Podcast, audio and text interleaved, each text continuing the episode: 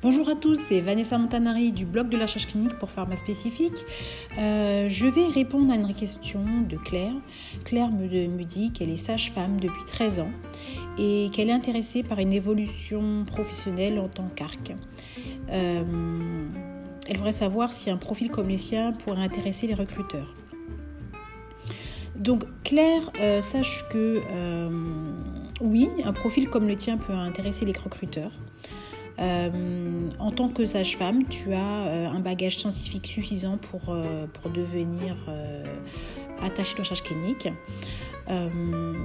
tu pourrais éventuellement te spécialiser dans toutes les maladies en rapport avec la femme et te mettre en contact avec des laboratoires pharmaceutiques ou alors mettre en avant ta connaissance de la gynécologie, euh, ou éventuellement de tout ce qui est, euh, gynécologie, tout, tout ce qui est euh, en rapport avec la gynécologie.